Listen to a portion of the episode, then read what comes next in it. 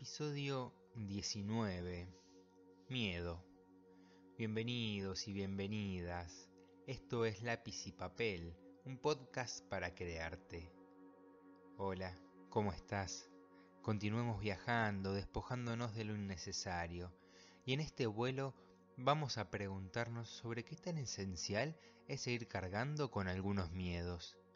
Toma tu lápiz, dibuja un tablero de alarma donde hay una pantalla y unos botones. En la pantalla que diga miedo y al lado del dibujo escribí esta pregunta. ¿Cuál es mi clave para desactivarlo?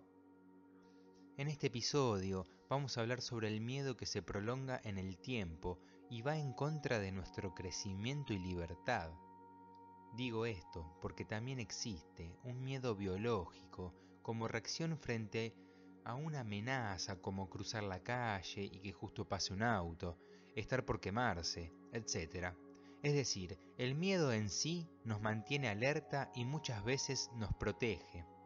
El inconveniente surge cuando ese miedo es una reacción de nuestra mente frente a situaciones donde no existe peligro alguno, sino que hay delante una situación nueva o un momento que requiere de nosotros decir o hacer algo que no estábamos acostumbrados, acostumbradas. Un par de preguntas para disparar información. ¿El miedo es algo real? ¿Es el miedo a esa situación lo que nos limita o es pensar en esa situación del problema que es lo que nos da miedo? Cuanto más nos conocemos, ¿hay menos miedo? ¿Cuáles son los miedos que más nos paralizan? ¿Se puede llegar a observar el miedo? ¿Qué es lo que hay detrás del miedo? ¿En qué situaciones se esconde el miedo? ¿Se puede ser libre si hay miedo? Propongo quedarnos con la idea de que el miedo es una señal. Luego de la señal nosotros, nosotras tenemos la posibilidad de reaccionar podemos pensar que hasta ahora veníamos respondiendo de una manera. Por ejemplo, queremos comenzar una actividad nueva, aparece la señal, pero si nunca hice esto, no me va a salir. La reacción, bueno, mejor no empiezo. Podemos empezar a identificar las señales para transformar las reacciones. En este episodio vamos a hablar sobre tres situaciones que el miedo limita. 1. El miedo nos hace perder lo espontáneo, 2. El miedo es especulación. Y 3. El miedo no nos deja conocernos. ¿Cómo sería que nos hace perder lo espontáneo? Lo espontáneo es esa situación que deviene del momento, que si bien viene relacionado con lo que está pasando, aparece de repente. Podemos tomarlo como esa situación, palabra que surge de una manera inocente, y que tiene que ver muchísimo con nosotros, con ese momento puntual de la vida y que además tiende a que disfrutemos. Pero como esto que surge es inesperado, es nuevo, implica que digamos o hagamos tal cosa que quizás no sea lo que se espere, nos retraemos. ¿Cuántas veces nos pasó que de repente aparece una persona en nuestra mente y las ganas de ir a tomar algo, pero nos retraemos? No pasó que surge la idea de hacer algo, ponerse a bailar, cantar, ir a algún lado y de repente nos limitamos. Eso que nos retrae, nos frena, es el miedo. ¿Miedo a qué? A quedar como ridículo, ridícula, miedo a que me rechacen, miedo a que hacer algo que antes no habíamos hecho, a que nos vean bailando. Y esto se ve camuflado en cosas como no tengo cómo ir hasta ese lugar.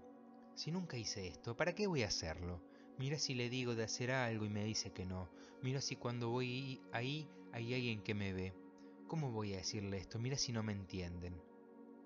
¿Quién no experimentó que las situaciones de miedo son de otro impacto, pero que muchísimas veces cuando aparece el miedo es porque del otro lado hay algo para que podamos aprender y quién no experimentó que las situaciones espontáneas tienen otro impacto en nuestro estado de ánimo.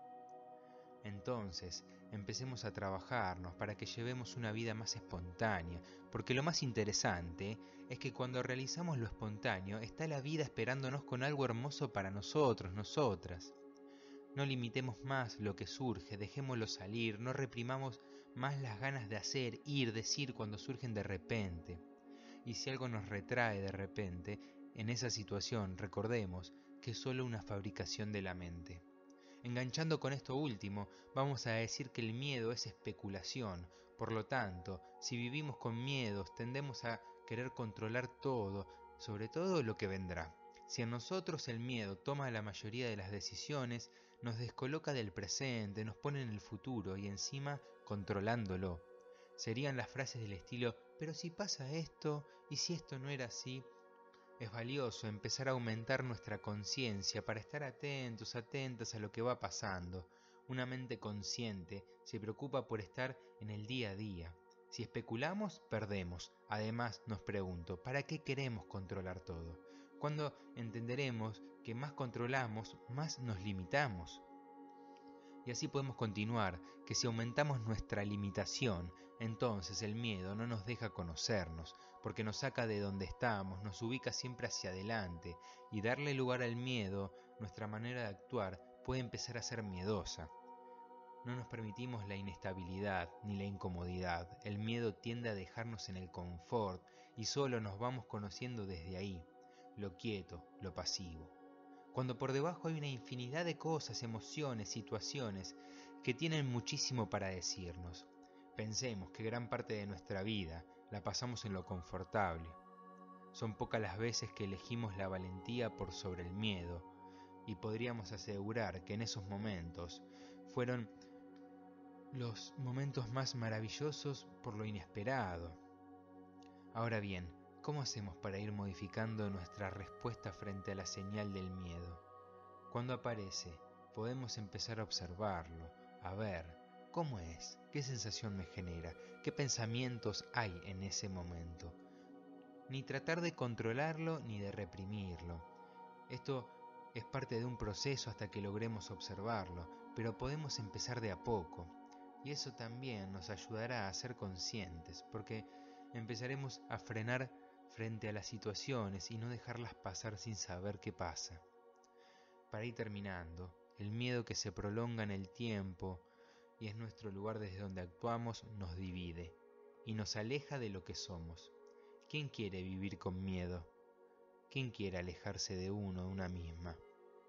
Están nosotros, nosotras, empezar este cambio de dejar de moldearnos por el miedo a trabajar el miedo para que vaya desapareciendo, por lo tanto, esto concluye que cuantos más nos conozcamos de quiénes somos, vamos a tener más herramientas y seguridad para enfrentar distintas situaciones. Muchísimas gracias. Seguiremos en los próximos episodios hablando del miedo. Ojalá haya aportado algo nuevo a tu manera de pensar y espero que te sirva para ser más libre. Te invito a que lo compartas con una persona a que le pueda servir.